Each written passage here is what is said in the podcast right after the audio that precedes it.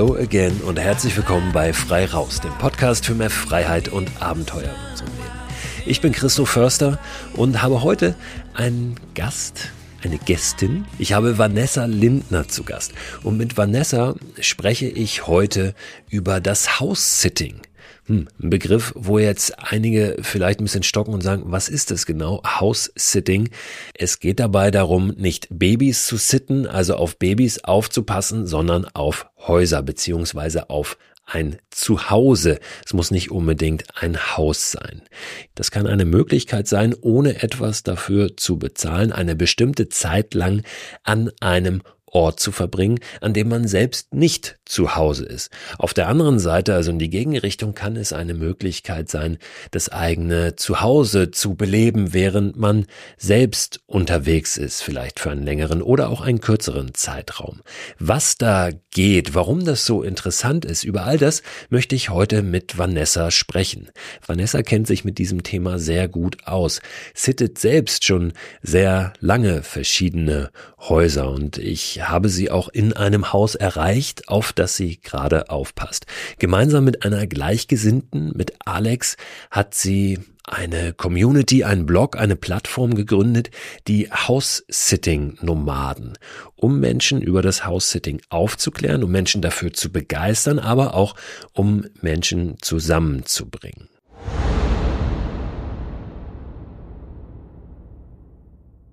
Werbepartner dieser Podcast-Folge ist wieder AG1.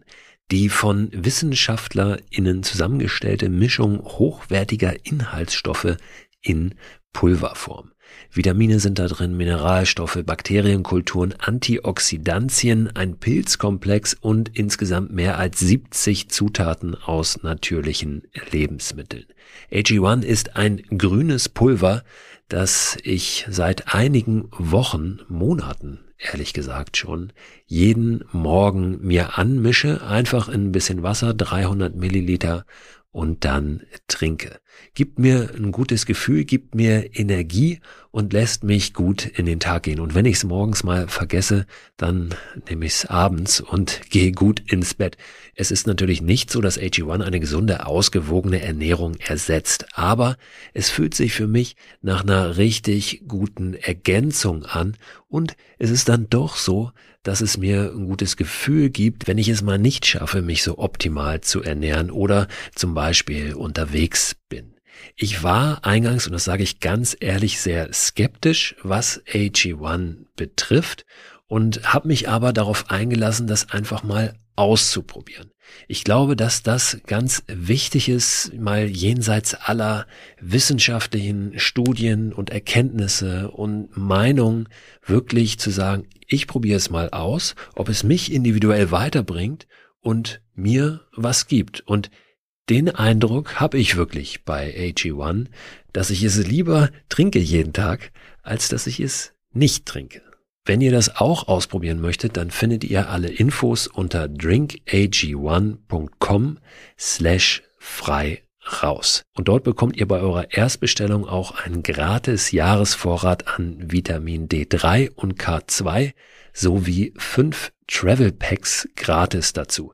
Und diese Travel Packs, die sind wirklich sehr, sehr praktisch, weil ihr mit denen ja, AG1 einfach mitnehmen könnt und da keine große Tüte oder einen großen Behälter braucht, sondern einfach so ein kleines Pack habt. Das könnt ihr tageweise natürlich abzählen für eure nächste Outdoor-Unternehmung. Den Link, den ich gerade genannt habe und weitere Infos zu AG1 findet ihr auch in der Beschreibung dieser Podcast-Folge.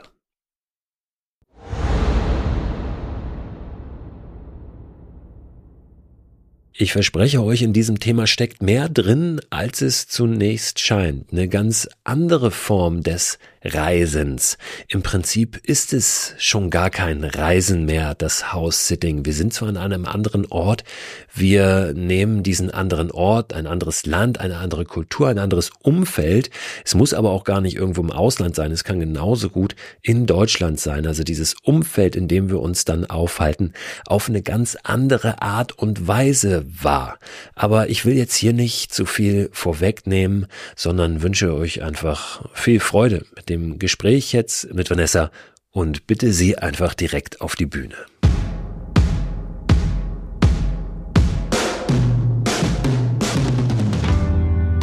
Herzlich willkommen bei Frei Raus, Vanessa.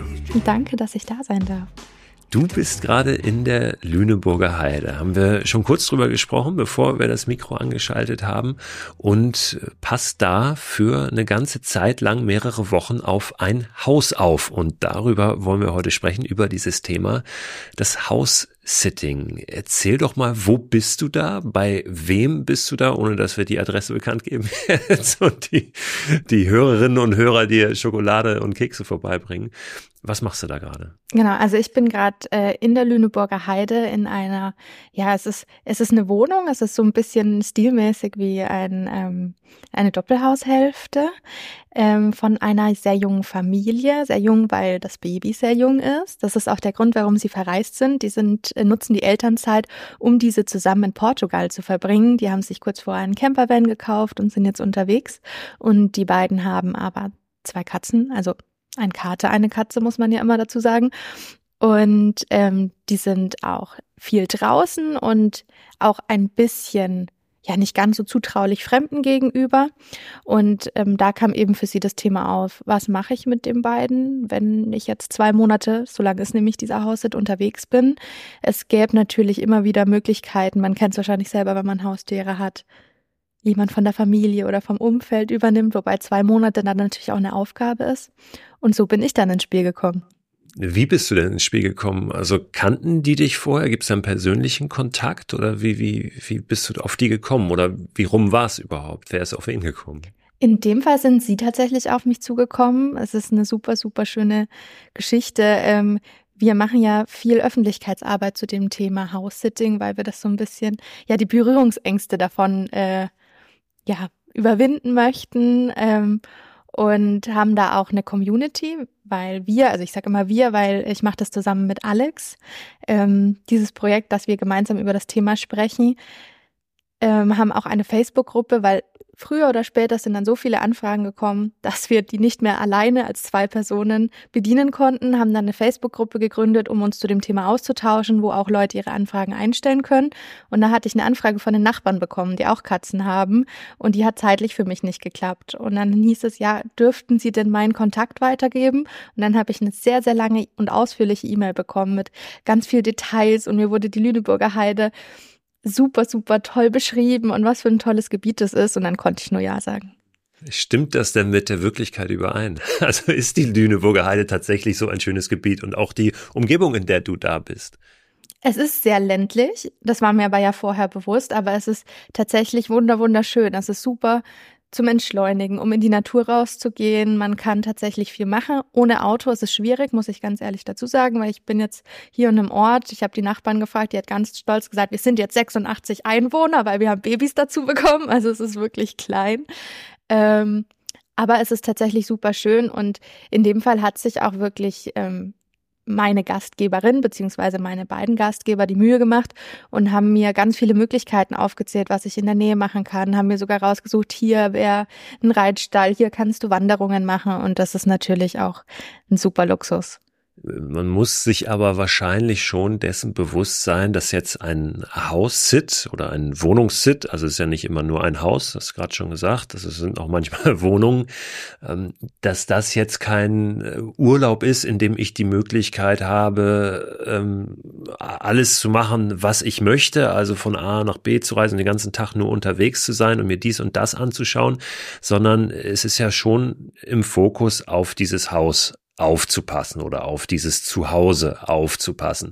Oft sind, soweit ich das weiß, auch Tiere dabei, nicht immer, ne, aber es geht ja schon darum, vor Ort zu sein und nicht die ganze Zeit unterwegs. Also in diesen Alltag einzutauchen, den die Menschen, die dort normalerweise zu Hause sind, auch haben. Ne. Also nicht, dass da falsche Vorstellungen entstehen. Absolut richtig. Du hast gerade ganz, ganz viele Punkte auf einmal angesprochen. Also das Allerwichtigste, was ich auch immer ganz doll herausstellen möchte, es ist zum einen eine Verpflichtung und es ist vorneweg vor allem eine Verantwortung.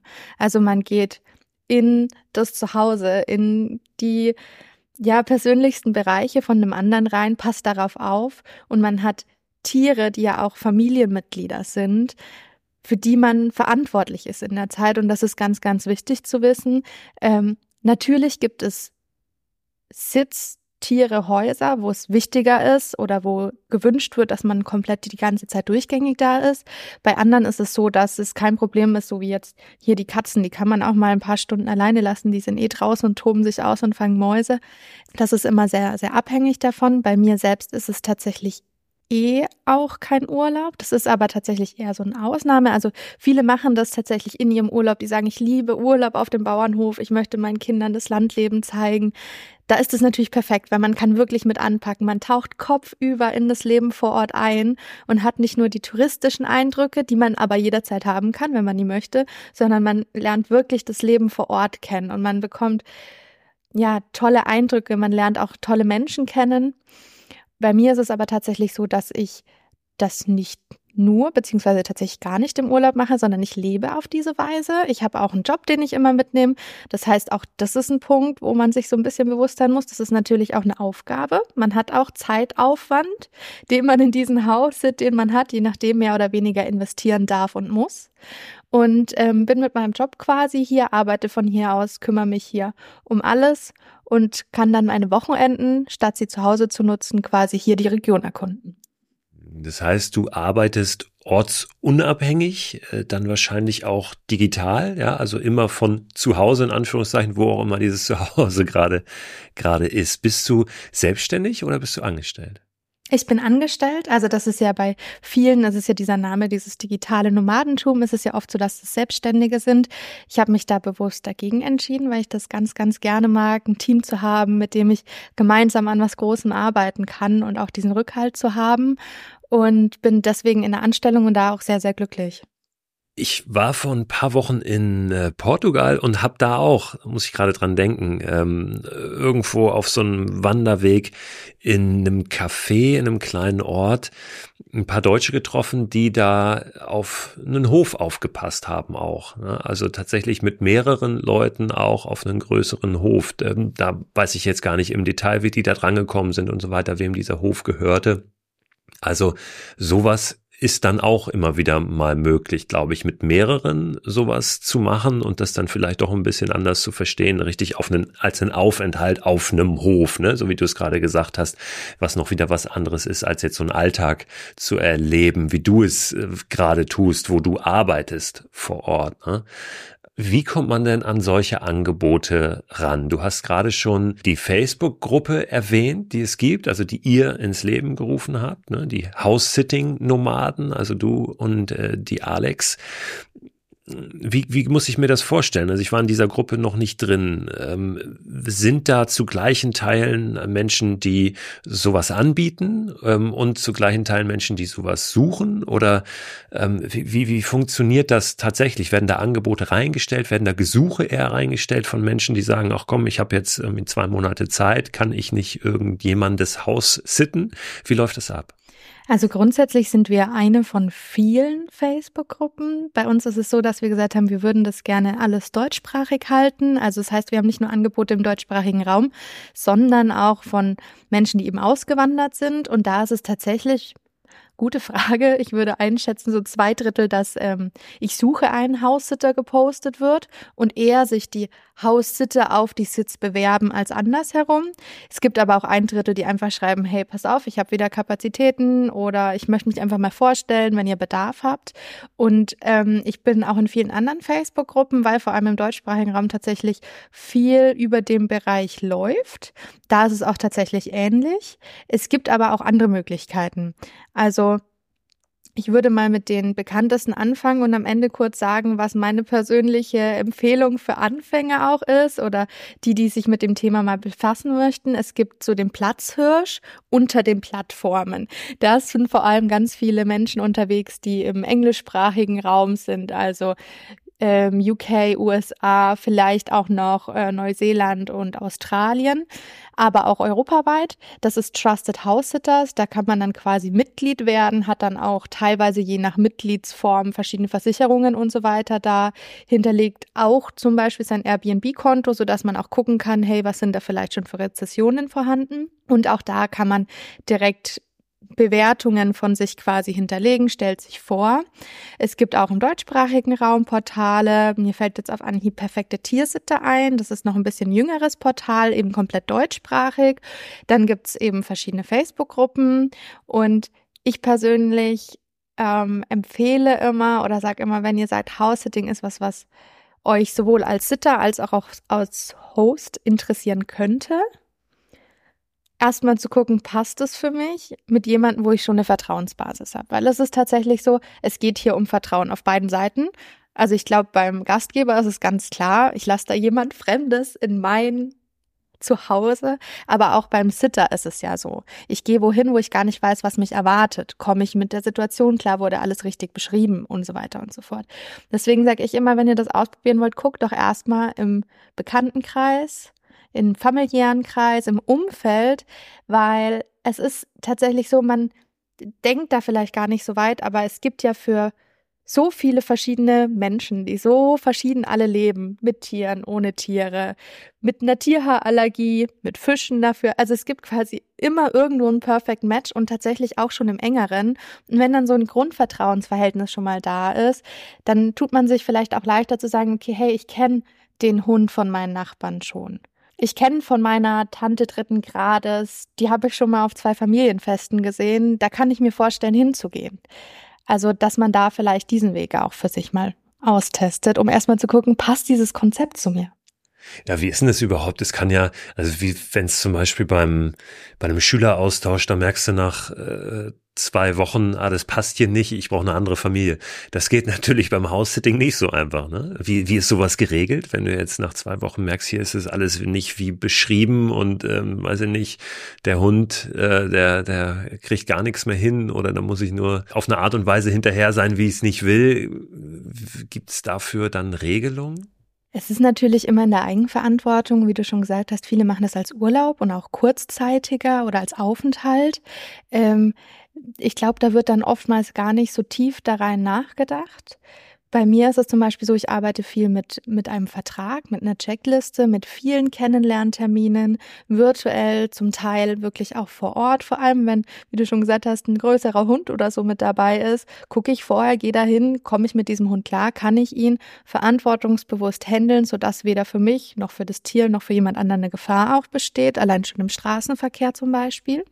Und ich habe in meinen Verträgen auch immer einen Notfallplan direkt mit hinterlegt. Also es muss ja gar nicht sein, dass vor Ort nicht alles passt. Es kann auch sein, dass ein familiärer Notfall auf meiner Seite ist oder, oder du krank wirst. Ich krank werde, genau. Immer, ja. Also es kann immer passieren. Und ich habe leider bei einem meiner ersten Haussitte von den Gastgebern erfahren, dass sie den Fall hatten, dass sie als Familie verreist sind und am dritten Tag, als sie gerade schön angekommen waren, ähm, eine Nachricht bekommen haben, sorry, geht für mich nicht, ich bin jetzt weg. Und dann natürlich auch Zeit und Geld in den Sand setzen mussten, ihren lang geplanten Familienurlaub absagen, weil die Tiere dann nicht mehr betreut waren. Und das ist was, wie gesagt, es geht hier auch um Verantwortung, was ich gar nicht so weit kommen lassen möchte. Deswegen habe ich immer einen Notfallplan direkt mit vereinbart, kann Nachbar übernehmen, Familienmitglied oder was auch immer.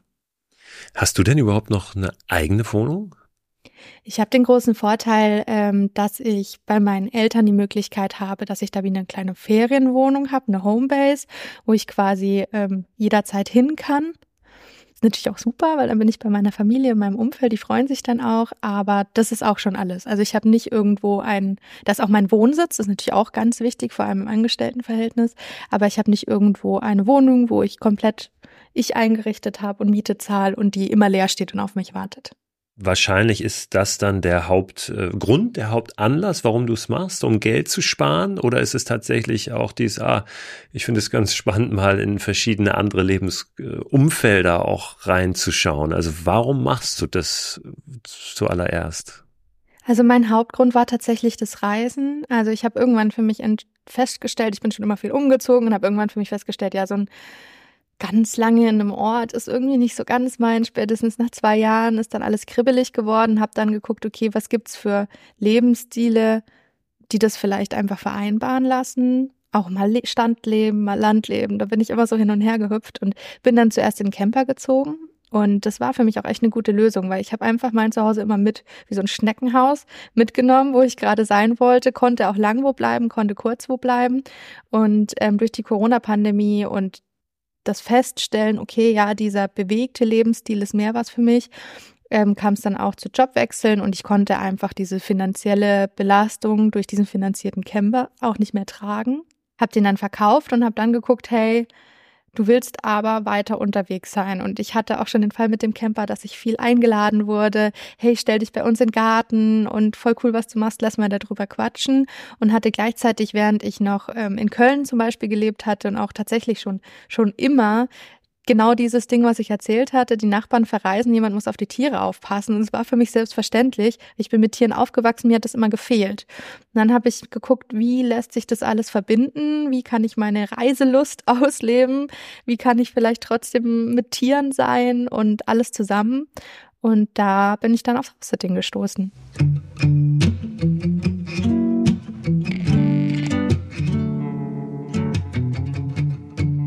Jetzt haben wir wieder das Thema Tiere, das ja schon immer ein, ein großes Thema ist, glaube ich, beim House-Sitting. Wenn ich jetzt sage, ich habe aber eigentlich gar kein großes Interesse an Tieren, gibt es auch andere Gründe, warum Menschen jemanden suchen, der auf ihr Zuhause aufpasst, wenn es die Tiere nicht sind? Tatsächlich, also ich hatte auch schon Haussitz ohne Tiere. Ähm, es gibt viele verschiedene. Also vor allem so im internationalen Bereich ist es, glaube ich, auch oft dieser Sicherheitsgrund. Also ganz plakativ gesagt, ein Einbruchschutz, es ist jemand da, es ist auch ein bisschen die Immobilienpflege. Ne? Also wenn, vor allem wenn es ganz lange Reisen sein sollten ähm, von den Gastgebern, ist es ja auch so, dass schon gut ist, wenn Haus durchgängig temperiert ist, gelüftet wird, die Leitungen durchgespült werden und so weiter und so fort. Dann gibt's auch noch zum Beispiel Menschen, die sagen, hey, ich habe Bauarbeiten an meinem Haus, die betreut werden müssen. Ich muss aber auf Reha oder ich möchte ehrlich gesagt auch nicht da sein, so dass man dann quasi jemanden braucht, der da ist, der das verwalten kann, wo natürlich dann auch alles im Detail abgesprochen werden muss. Und manchmal ist es auch, ja, das ist jetzt so ein Zwischending. Ähm, es gibt auch Anfragen, die heißen, ich wohne im Mehrgenerationenhaus ähm, ich fühle mich nicht ganz sicher, wenn ich verreise und meine Eltern, die noch total fit sind, aber halt schon älter, alleine sind, äh, würdest du in unsere Wohnung ziehen und einfach ansprechbar sein.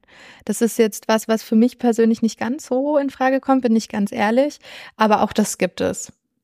Was waren denn so deine deine schönsten äh, Häuser, in denen du schon warst. Wo warst du überhaupt schon überall? Also war das auch international oder guckst du eher im deutschsprachigen Raum? Im europäischen Raum, war im Sommer auch super gerne in Deutschland unterwegs, weil ich finde einfach, allein Deutschland und Europa ist so vielseitig und hat so viel zu bieten. Und ähm, durch meine Festanstellung bin ich eben auf Europa auch so ein bisschen in Anführungsstrichen eingeschränkt. Für mich ist es keine Einschränkung. Ähm, ich war im Elsass, ich war im Rhein-Main-Gebiet, jetzt bin ich in der Lüneburger Heide, es geht für mich noch ans Steinhuder Meer, in äh, Oberfranken, da komme ich ursprünglich her, war ich auch viel. Bin auch immer wieder zum Beispiel bei meinen eigenen Eltern äh, als Haussitter, wenn die mal verreisen wollen. Ähm, ja, Städte war ich in München schon. Ich muss jetzt mal gucken. Ähm, ja, also so der Bereich äh, Rhodos war mal im Gespräch, da ist jetzt noch nichts Konkretes draus geworden. Das wäre aber auch super spannend geworden. Ganz, ganz interessante Menschen. Und war da mal, war da mal so ein Objekt dabei, wo man sagt so, ah, Jackpot. das, das war jetzt, das ist richtig, richtig abgefahren gewesen. Die gibt's sicher, da bin ich, glaube ich, aber der falsche Ansprechpartner, weil ich immer sehr gucke, passt es zwischenmenschlich, passt es von den Rahmenbedingungen und auch gar nicht so auf das allergrößte Haus oder so aus bin. Das ist natürlich dann nämlich auch immer viel Arbeit, wenn es immer so ein Pool zu reinigen ist oder so. Ich bin hier jetzt tatsächlich gerade in der Lüneburger Heide sehr glücklich. Es ist ein sehr, sehr modernes, sehr, sehr cleaner Haushalt mit ähm, Außenfläche. Ich war ähm, als ich im Rhein-Main-Gebiet war, war die Lage toll, weil ich in der Nähe von einem Altarm vom Rhein gelebt habe für drei Monate und da immer baden gehen konnte. Also es hat alles so seine, seine Highlights. Merkt ihr, dass das äh, Interesse sich verändert an diesem Thema, dass das vielleicht auch, könnte ich mir vorstellen, durch die Pandemie sich noch ja, verstärkt hat? Ich habe schon das Gefühl, spielt ja auch so ein bisschen rein. Ne? Also in den, ich habe vorhin schon gesagt, in den englischsprachigen Regionen gibt es halt auch schon sehr lang. Da ist es auch üblicher. Bei uns äh, hier in der Region hat es noch so ein bisschen mehr Berührungsängste und man musste einfach Alternativen finden zu Reisen während der Pandemie. Auch vielleicht Alternativen, ähm, in denen man sich selber auch sicherer fühlt da kamen so Sachen wie eben House-Sitting, Urlaub gegen Hand in diese Richtung, Wohnungstausch, das gab es ja früher auch mal, so Sachen wieder auf. Ja, auch generell der Urlaub in der eigenen Heimat zum Beispiel.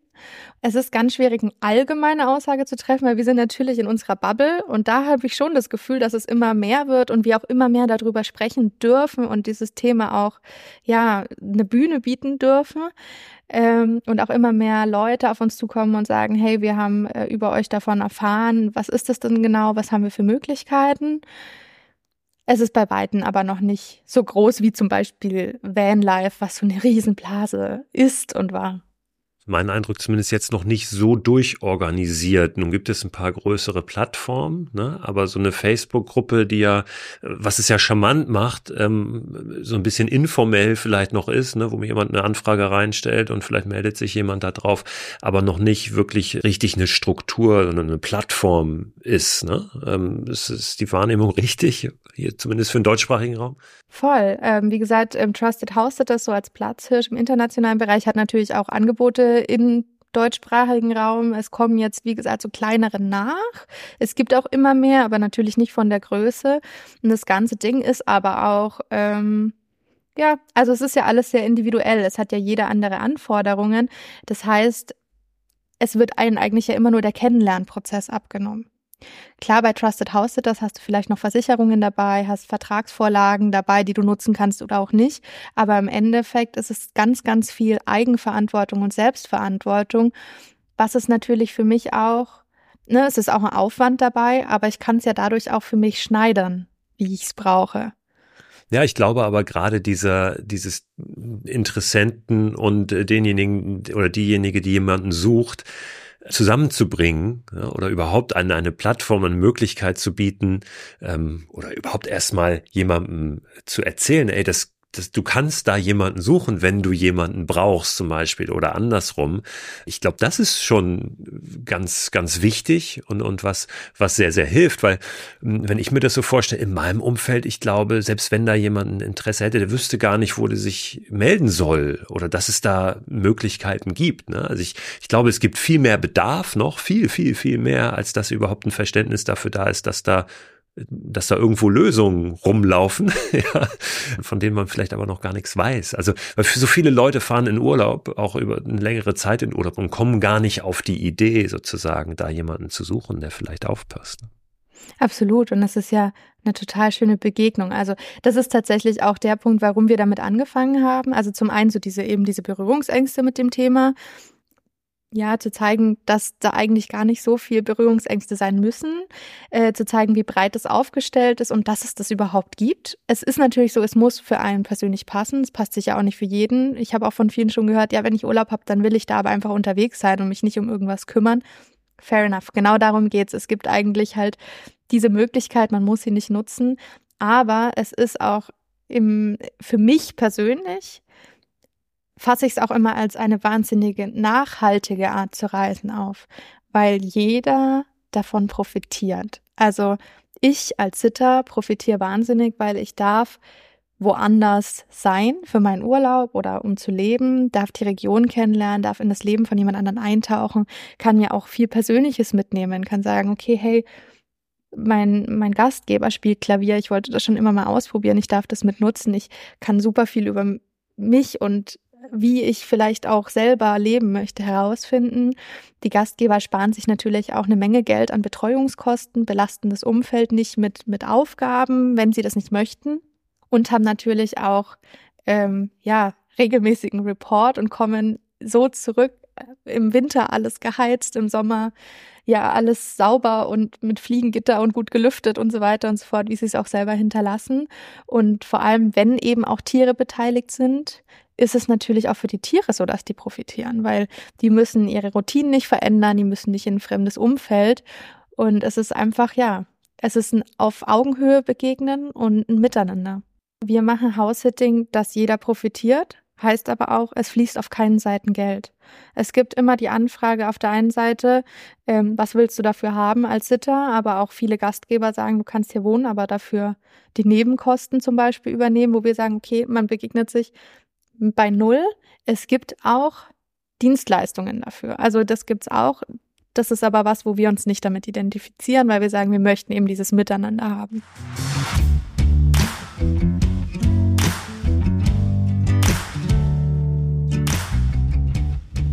Gab es so skurrile, ich will jetzt gar nicht sagen Milieus, aber Alltagssituationen, in die du mal reingeraten bist?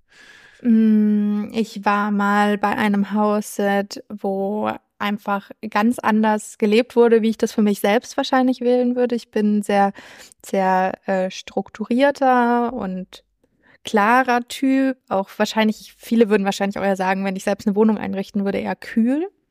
Äh, und war auch schon mal ähm, in einem Zuhause, wo Künstler gelebt haben, wo ja so ein kreatives Durcheinander war, wo man natürlich sich dann auch erstmal einfinden muss. Ja, skurril war jetzt tatsächlich eher mit einem Tier als mit einer Wohnsituation. Ich hatte ein Hausset mit einem Hund und einem Kater. Der Kater war auch eher Gast dort, weil es ein Paar war, das zusammen verreist ist, aber nicht zusammen gelebt hatte und die eine hatte den Hund, der andere hatte den Kater. Der Kater ist mit zu mir gekommen in den Hauset rein quasi. Und dieser Kater war daran gewöhnt, Gassi zu gehen. Und das kannten die Leute in der Region aber auch gar nicht so. Und in dem Ort, wo ich gelebt habe, es war auch so ein bisschen eher dorfmäßig. Und wir waren ganz, ganz schnell Dorfgespräch und alle haben uns angesprochen, weil ich überall mit diesem Kater hingegangen ist. Und das war natürlich super witzig. Der ist auch mit mir überall hingekommen, tatsächlich auch zu meinem Onboarding von meinem Job. Also auch das war ein bisschen skurril, dass ich dann mit äh, House-Sitting-Kater in der Hand quasi ähm, im Büro stand das allererste Mal. Ja, und ansonsten, wie gesagt, grundsätzlich gibt's wahrscheinlich nichts, was es nicht gibt. Das ist aber auch ganz, ganz wichtig, dass man sich dessen bewusst ist. Das heißt, ähm, passt House-Sitting zu mir, fängt immer an dem Punkt an, wo ich sage, was ist mir wichtig, was will ich, was kann ich mir vorstellen, wo ist meine Komfortzone, welche Verantwortung möchte und kann ich übernehmen, dass man vorher das mit sich selber klärt, weil sonst kann es natürlich nach hinten losgehen. Ja, aber, aber super spannend auch gerade diese verschiedenen äh, Lebensentwürfe oder Umfelder da mal reinzutappen ne? und zu schauen, so, wie ist denn das eigentlich? Wie, wie wären das so für mich? Würde ich damit klarkommen? Ich glaube, ähm, das ist schon auch ein wichtiger Aspekt, dieses, ähm, dieser persönliche Wachstum, der da ja auch drin steckt, oder? Absolut. Also man lernt sehr, sehr viel über sich selbst kennen. Also das ist einfach so. Man, zum Beispiel, ich habe so ein Thema mit Abschied nehmen. Da bin ich gar nicht gut drin. Ich nehme sehr viel Abschied gerade in meinem Leben von Tieren, von Menschen. Man baut natürlich auch, es versteht immer wenig oder wird wenig verstanden. Man baut auch zu den Menschen, die man vertritt, die ja gar nicht da sind, eine mega Beziehung auf in der Zeit, weil man ist ja in denen ihrem Leben. Also es ist ja nicht so, die sind weg und man hat nichts mit denen zu tun, sondern man ist ja in dem Umfeld, man hat mit der Familie zu tun, mit den Nachbarn, ist ständig im Kontakt. Man hat natürlich auch Herausforderungen oder auch so, ja, wie gesagt, manchmal kommt man natürlich auch an die Grenzen seiner Komfortzone oder auch an so, vor allem am Anfang, wenn man erst rausfinden muss, was, was kann ich leisten? Wie viel Zeit kann ich wirklich, ne ich zum Beispiel neben meinem Arbeitsalltag, aber andere neben ihrem, ich möchte eigentlich Urlaub machen, erübrigen, kommt man auch mal an Belastungsgrenzen und ist dann aber in der Situation, weil man die Verantwortung hat und muss damit umgehen.